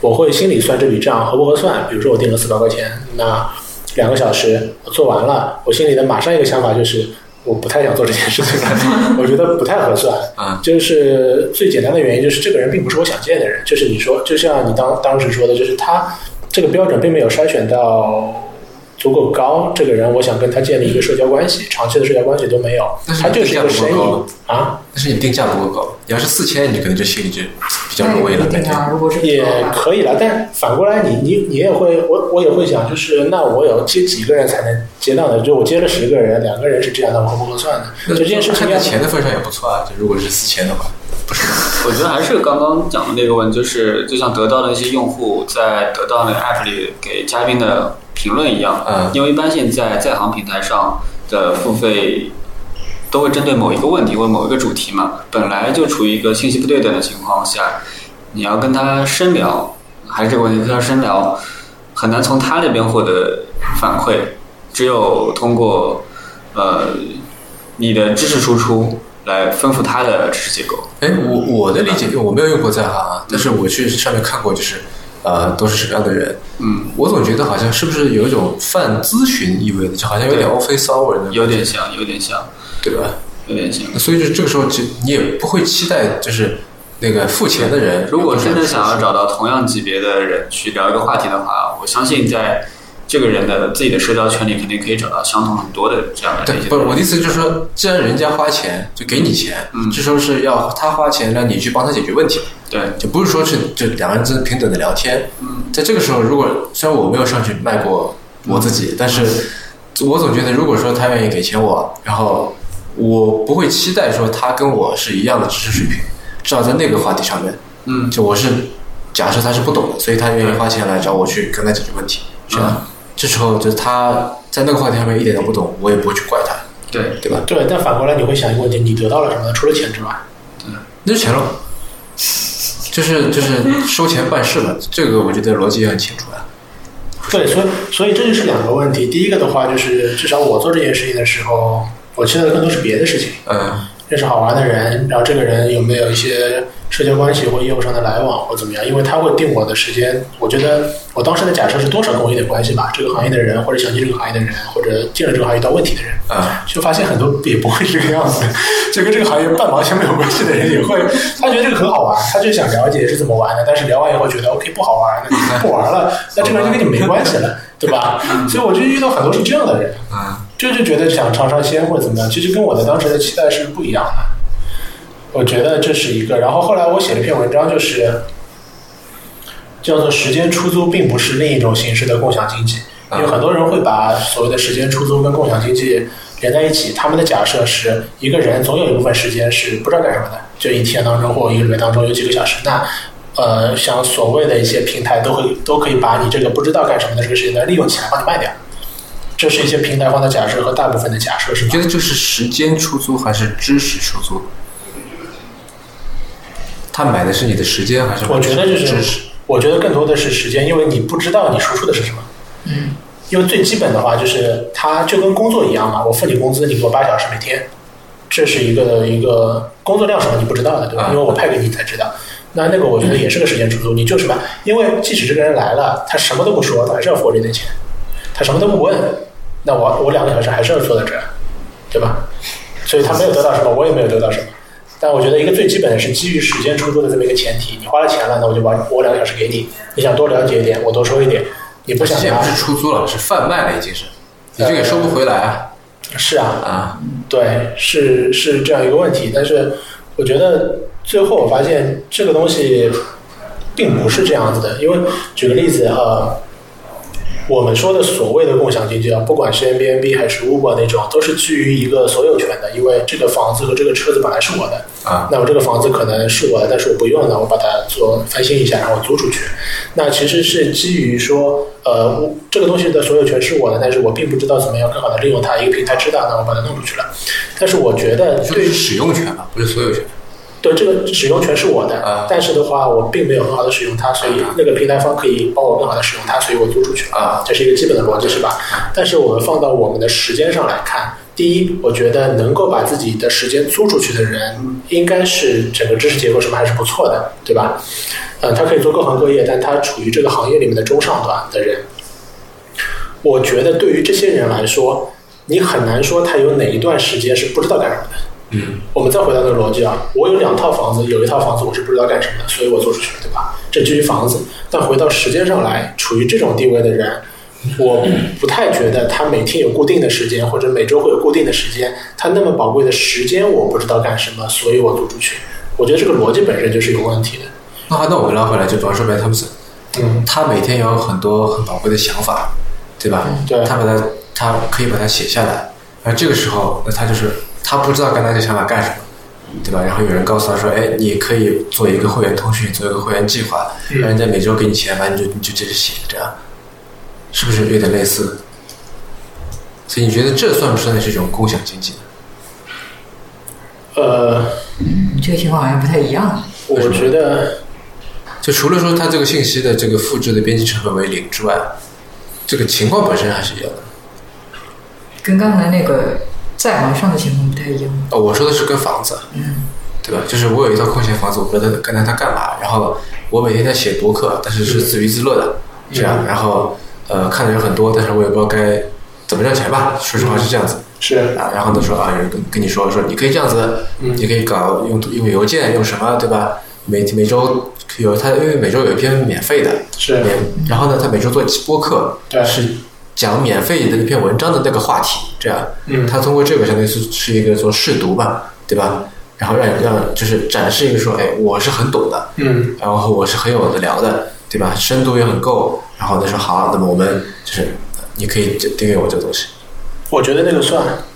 所以你觉得这个也算是我算，因为我自己的一个对这件事情的定义就是说，你的资产在你的某个资产，不管是房子还是你的文章，在某段时间内价值是无法被充分利用的，它变成了沉没成本。如果没有第三方平台，所谓共享平台、共享经济平台介入的话，啊、那如果它介入，它可以把这个沉没成本变成有价的一个东西，那是可以。对，因为呃，我要再拉回到最最最之前你说的那个和风和简历里，咱们说的这种，就是因为在早期互联网那个时候，嗯，不是有个概念叫认知盈余嘛，是，对吧？就是那个，比方说这个维基百科也好，什么也好，嗯，都是利用人们的认知盈余来形成的。对，对对对，那就有这些有认知盈余，他才能大家有这个动力说这个东西我知道，对我现在有点时间，对我愿意来做一些小贡献，对每个人一点小贡献，就是对也是很大的一个贡献。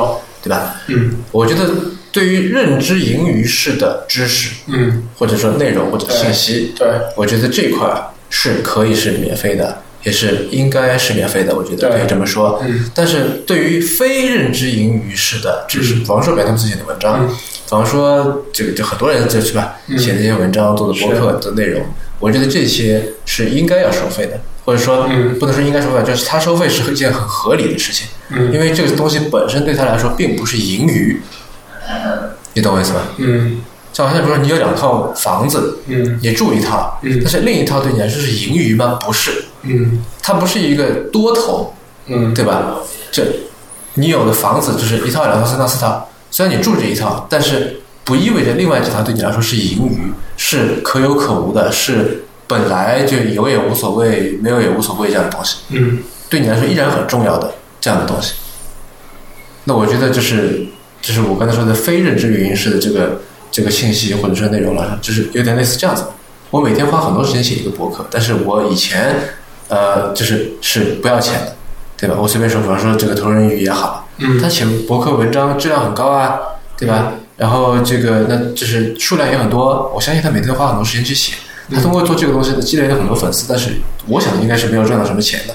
嗯那现在他在这个得到平台上面来做，嗯应该是赚到了，至少比之前吧。之前免费写博客，可能有人会给他打点赏，或者说赞助一点或者怎么样，但这是非常偶然的事件吧？肯定。嗯那现在他至少有了一个常规的这么一个呃收入渠道，嗯对吧？那我觉得这这件事情对他而言，已经从就是认知盈余已经转到了非认知盈余了。嗯所以他为此而要收费，我觉得是合理的，也因此而不是一个伪命题。我觉得，我想到的一点是反过来想，那如果没有得到呢？第一，他会不会不写你所谓的认非认知盈余部分的东西？我觉得还是会写的。我觉得是两个事情，一个是知识创造，一个知识传播。因为得到或者说呃听的人都是在介于传播，啊，呃创造这个人的是不是有价值，那是另外一回事情。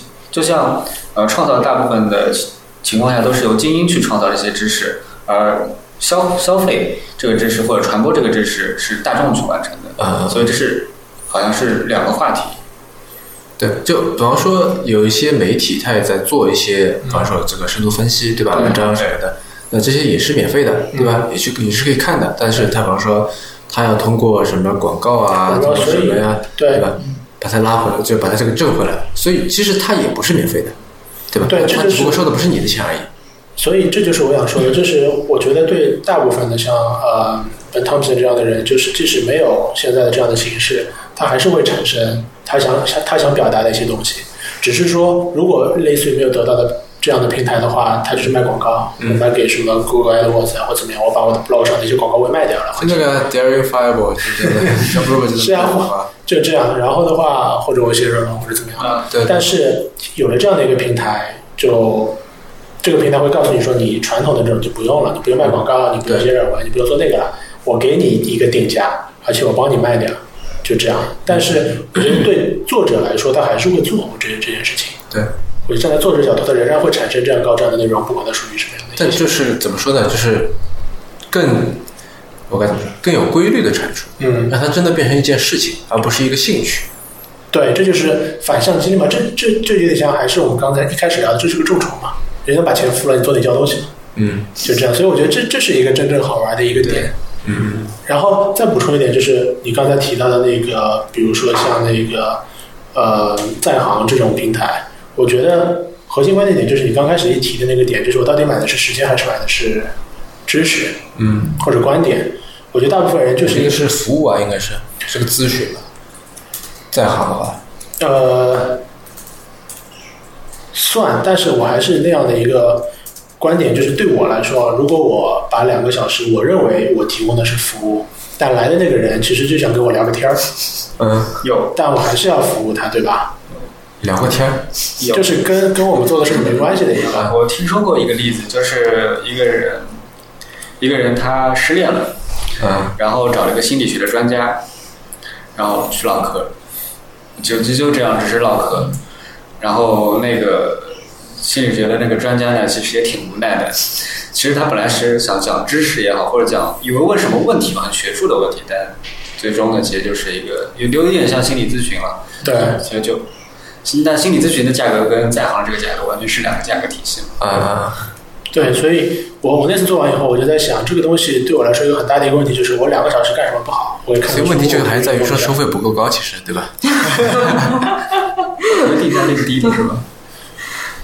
我觉得定价是个很 tricky 的点，就是怎么平衡呢？哎，定价本来就是如果是个大佬，然后那你不收钱愿意跟他聊，对吧？如果是个你觉得有意思的人，你不收钱也愿意跟他聊。但如果说对方是个你觉得很没有意思的人，你愿意你希望把价钱收的奇高无比。我觉得这件事情跟钱并不是百分之一百有关，或者说并不是只跟钱有关。举个例子，就是跟筛选机制有关。嗯就大部分呢，比如说 VC 机构就给你个邮箱，你随便发，但是 YC 会有一个问题，它并不是让你付钱你才能发，它是给你一串问题，还是开放式问题。嗯然后这这跟筛选机制是有关的。啊而我的想法是，钱是一方面，但如果有个更好的跟钱有关，再加上其他因素的一个筛选机制，能够帮助我们筛选到更好的客户的来说的话，我觉得那个才是真正的一个卖服务、卖咨询或者卖知识的一个点。啊否则它就是一个卖时间。然后对我来说，如果我没有把这个时间卖对，我就会反思说，我看个书不好吗？我游个泳不好吗？我不会有一个时间段是沉没成本的。嗯我不做这件事情，我一定有其他事情可以做的。所以，所以这就是那时候我在想反思这件事情。我不觉得在行是一个所谓的一个知识的一个共享经济的这么一个平台，就是因为如果出现这样情况，它就不是共享知识，它就是卖时间。但如果是芬达呢，更轻一点，芬达，我没有深度用，我听过，但我没有深度用。嗯，因为最近那个呃 Justin Can 嗯他做了一个跟芬达很像的东西，叫 Well。嗯，，OK，呃，我给介绍一下这个 Justin Kam 吧，就他是 Y Combinator 的合伙人，嗯然后之前做过一个项目被就他做的应该是第一个项目被 Autodesk 收购了，嗯然后做了第二个项目叫 Twitch，嗯是个做游戏直播的，然后被亚马逊收购了。是，然后他后来就进了这个 Y Combinator，成了他们合伙人。然后最近呢，又开始自己在做一个项目，叫做 Well，就鲸鱼那个 Well，嗯。然后是一个类似视频版的一个芬达。我是我是听过 Justin K 有个很好玩的是，他身上会背一套设备，然后二十四小时直播自己的生活，是个非常有意思的对。他好像对这方面也很有很有执念，就是是啊、视频啊什么对，然后他就坦诚自就他坦言自己是借鉴了芬达的，OK，所以就呃。也因为之前在美国，我是不知道还有哪一个啊是类似芬达这样的这个这个产品结构的。嗯，呃，然后就是因为芬达之前不是有一段时间下架了嘛，是，迷之下架，对吧？谁都不知道为什么，反正我是不知道为什么嗯啊。然后呃，那可能在美国类似这样的监管啊什么会少一点，因为据说是监管嘛下架了啊。然后可能这些会少一些，然后也许在美国这块东西会就是呃发挥的怎么说呢，比较就成长的会比较好吧，我觉得这个这个所谓知识付费也好，怎样也好，因为我觉得呃，中国一个一方面呢是就你刚才说那个在行，如果这个模式出来的话，一方面会觉得说呃，这我觉得使用者的这个我不想用素质这个词，但是好像不得不用这个词，就是会比较高一点，对吧？你有没有觉得它就是播客版的 Quora 或者知乎？可以这么说，对，但是就是它是要钱的嘛，关键是，嗯对吧？我说是在行啊，嗯啊，就是如果说是有一个美国版的在行，那我觉得呃，就也许你说的那种情况会出现的少一点，嗯。对吧？就也许它会设计一个一个双向的一个机机制，就好像 Airbnb 吧，嗯。就是说，那你一个房客和房东，嗯。你想住人家的房子，未必住得成，嗯。你要做自我介绍，你要做什么？就他会一开始就会想好这些东西，嗯。而不是说是个单向的，就是说你就是在那边接客，这样人家给钱了你就必须出来，这种感觉。对，就是或者也有点像那种 Tender 嘛，对吧 Tinder 是吧对，你可以看到它长怎么样嘛，你可以喜欢不喜欢嘛，然后你总会怎么被推荐到你可能跟你喜欢的多的、有长得有点像的人嘛。对对对对，那是一块，就是对于用户体验的，就双向的用户体验的这个这个重视啊，这是一个。然后第二个是呃，我知道李翔商业内参，因为他是得到的第一个这个付费频道嘛，他刚出来的时候。我记得淘宝上面出现了大量的，就是把它的内容扒下来，然后不是一块钱或者多少，因为这个东西复制是不用成本的，嗯对吧？大家然后来买的，然后后来好像是全部都下架了。嗯呃，所以就是为内容付费这件事情本身，呃，我觉得是不是会就在美国那边会比较好，然后中国是慢慢现在起来，我觉得我觉得还是会会会继续起来。对。然后我觉得为内容付费这件事情跟播客是非常密不可分的。怎么讲？嗯，为什么？呃，因为我觉得视频是一件太重的事情，嗯，对，对吧？视频好像比较难做到，就是这个按月付费，嗯我觉得哈，嗯尤其是在目前，因为 比方说，呃，我想我想看一个什么，我订一个什么什么某某我视频网站的会员，因为这个网站上面有，比方说我能看到最新的电影，类似这样的。就第一呢，就是很少有我能够看到的电影在这个上面，就只有它有，对吧？嗯然后另外不是我要看一些什么这个电视剧也好，电影也好，呃，我花点心思用别的手段，多少也能看到，对吧？嗯西部世界也好，什么也好，这对其实都是可以的。就我依然有这个选择在这里对，是啊。但如果说是播客或者什么的话，就这方面资源肯定巨少无比的，因为它并不并不太小众了嘛，这个东西，对吧？然后而且是播客，可能我比如说每天都要听的，嗯我不想每天都去做这种下载的。嗯那电影的话，我就是很想看这部片，我去找，就是看完就结束了，这样。对我也不会每天都要下载，对吧？也不会没有没有哪个视频是日更的嘛，这样。那播客它可能就频率会比较高，然后这个搜索难度会比较大嗯啊。然后那比起文字而言，文字因为太容易找了，嗯然后这个视频是太低频了，嗯所以我觉得这个视频是呃不音频是介于呃比较高频，但是又比较难以到的这一块，在在中间这个地带里。哎，那反过来，反过来你怎么想？那个李如一把一天世界的播客频次降低，然后把 blog 频次或者把短打的频次提高的这么一件事儿。呃我觉得他就在学 Ben Thompson，OK，嗯，然后但是但我觉得他执行没有做好。就是，我觉得订阅 Straight Hatchery 是比大部分人都早的呀，他不会不知道这个这个这个东西的呀。但但为什么之前还是做了很高频的，做了两三三年吧，很高频的那个播客，但后来还是选择，对，这是什么回事？嗯之，前做播客的时候是靠这个吃饭的吗？不是也也不是啊，但是兼职的。做那个自习社的嘛，也是。对啊，嗯，我觉得我不知道这个是怎么转过来的。我我觉得不是不是到今年突然看到 Ben Thompson，然后他选择做这件事情的，就很早就在一直在读这个东西的。但他今年做这个决定，应该会有其他的原因，但我不知道是。啊，也是这个意思。就因为我觉得，呃，虽然就是现在以下纯属我自己的这个瞎猜哈，因为我觉得刘一还是把自己当成是一个文人的，是一个艺术家的，对吧？嗯但 Ben Thompson 就是把自己当成一个分析师，他是一个 analyst，OK，对，这个给自己定位是不一样的。理解。啊，然后艺术家会做出一些艺术家做的事情，啊，OK，懂。嗯，哎，然后你你们怎么看这个定价问题啊？啊就是我们讲的收费嘛，收费就是有定价嘛。啊以前我以前以前我就想这件事情呢，就是说那个算一下，比如说他日更就是三百天吧，那我付两百块钱，差不多就是几毛钱，一块钱不到一篇内容，嗯然后想想哎好像还行，我就买了。嗯，但其实我我我心里没有一个平衡。前提是他会就是能坚持他所坚持的，如他如他所承诺的那样。对对对，因为我们也收到过退款嘛，比如说对吧？对对对，那个某公论的退款，然后那个呃，怎么算这件事情呢？我有想过，但我觉得我只能说，哎，一块钱不到，然后几毛钱一条东西，我觉得我消费的还蛮愉快的，那我就买单了。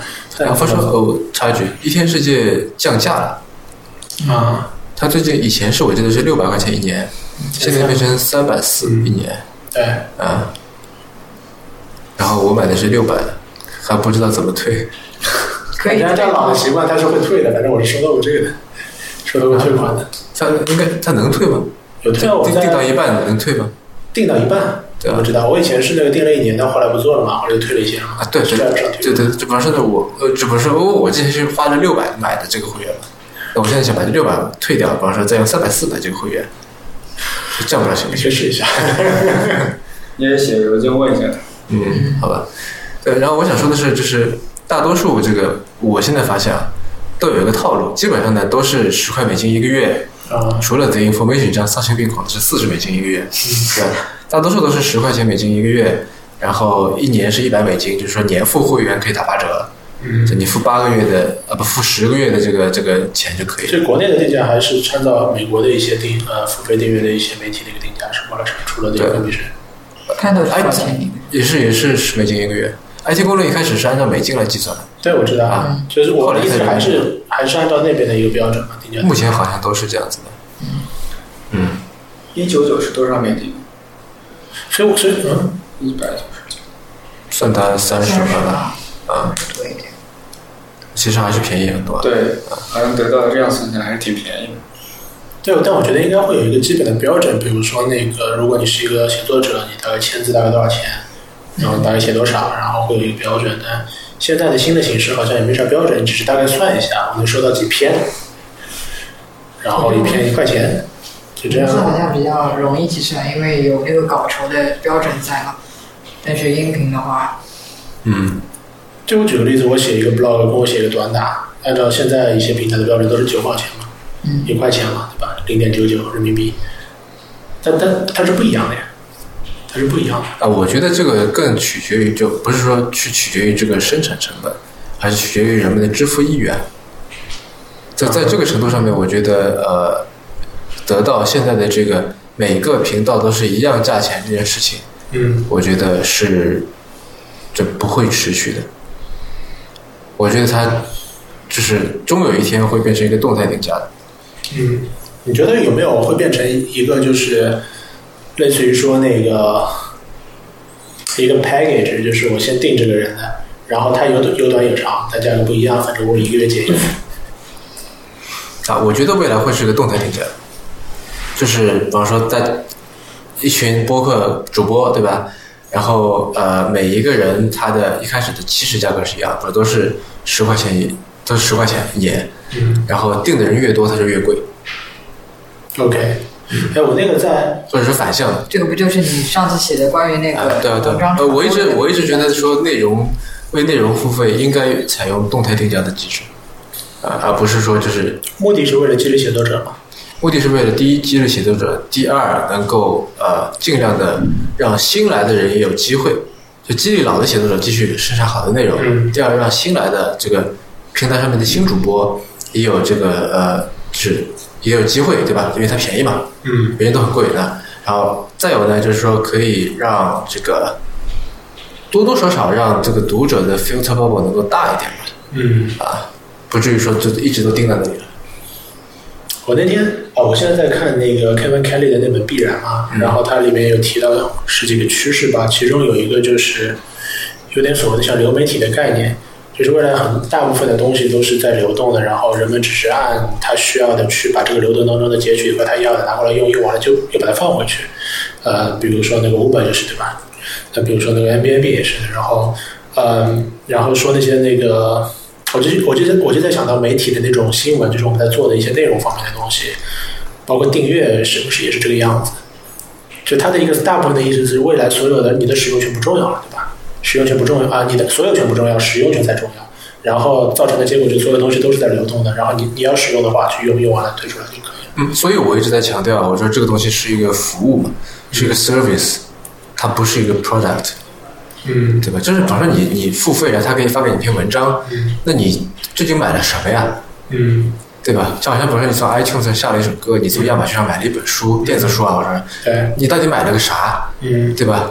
这他你买了一个下载并且阅读它的权利嘛，嗯对吧？是你买了一个服务，就是说他会把这东西发到你这里边，这么一个权，这么一个服务嘛。嗯对，我觉得在然后在知识为为知识付费有了这里这里边也是一样的，对吧？你买了一个他自己来想来写，包括去做采访、做选题怎么的，嗯然后把这东西发到你这里，就是做了这么个服务，嗯对吧？你并没有买到一个什么东西，嗯，对不对？也就是跟音乐是一样，跟那个 Spotify 是一样。是啊，是啊，是啊。OK，嗯，有道理。最近有没有什么新的你们想订阅的或者挣扎的？有 NewsLab 方可成啊，的，对对对，方可成那个我我觉得觉非常好。挺好的，但是目前好像他只有他在写的比较多，OK。还是一个有点像一个那个什么 one man show 这样的。OK，啊。其他也会有，百分之目九前呢我说。十，百分之九十是他自己写的。方可成挺有意思，以前上过两档 IPN 的节目。OK，我觉得他在什么流行通信还是不知道他上过流行通通信，其他的我不知道，啊，流行通信，我觉得他还在博物志好像也上过一期，我我不知道。反正当中有一期叫“我喜欢萝莉”，可以吗？还挺好玩的。这个像是流行通信的名字，嗯那个标题。啊 OK，呃，那么这期就先录到这里吧。好，嗯啊，您刚刚收听的是迟早更新的第三十一期，这是一档以科技创新、生活方式和未来商业为主要话题的播客节目，也是风险基金 Once Ventures 内部关于热情、趣味和好奇心的音频记录。我们鼓励您给我们任何问题、意见或者反馈。我们的新浪微博 ID 是迟早更新 FM，电子邮箱是 embrace at weareones.com，拼法是 e m b r a c e at w e a r e o n e s 点 c o m。迟早更新网站的网址就是邮箱的后缀，您可以在页面右上角找到链接。您可以在官网上为我们啊找到我们为每期节目准备的详细的延伸阅读，希望您善加利用。您可以在 iOS 内建的播客 App 或者各大播客平台搜索“迟早更新”进行订阅收听。我们希望通过这档播客，能让熟悉的事物变得新鲜，让新鲜的事物变得熟悉。今天我们先聊到这里了，然后我们下次再见吧，拜拜。行啊，我们最近在做一个哎题外话，题外话也可以剪到。啊，你说，哎，我我们呃，昨天跟今天跟佳琪在做一个很好玩的事情，我们做了期播客。嗯，第一期讲呃，为什么我不觉得 i 啊、为什么 iPad 不能成为生产力工具我看到你写的这个？OK。然后第二个是佳琪写了一个，为什么 iPad 我觉得它能成为生产力工具？你们知道呃有一个人叫赵赛坡吗？对，我看了，我昨天有跟微博跟他聊聊，简单回复了一下啊，他他是就不是非常推崇这个 iPad 作为生产力对的对工具的，啊，就是这样。我就看完他的文章，我觉得他写过很长一篇对吧？我记得他有更新，有更新。然后最最近我有问他，他原来是用 iPad mini 四嘛，现在他用 iPad Pro 嗯九点四寸，好吧，他也在做一个那个订阅会员计划，叫 IO。对对对啊，我昨天翻了一下他的文章，还挺好玩，也挺好玩。呃，我觉得算是中文版的 Ben Thompson 啊，没有，因为我说的这个意思，一方面是说形式比较像，另外一方面呢，我看到好几个点都是跟 Ben Thompson 比较类似的这个观点或者怎么样。所以是他订阅了，然后二次消化吗。呃，我不知道，因为我没有订阅他的，我没有订阅赵三坡的，但是反正就是因为它会放一小段出来嘛，然后你如果这个订阅的话，你可以就看全文这样啊。然后根据我能看到的那小段，我感觉他有些观点跟 Ben Thompson 比较类似，这样啊。他看海外的东西还是蛮多的，嗯我也看到他引用了好多海外的东西，而且据我所知，他都是用 iPad 摘选出来的，就叫 Workflow 那个引用 Workflow 啊，Workflow 啊是吗？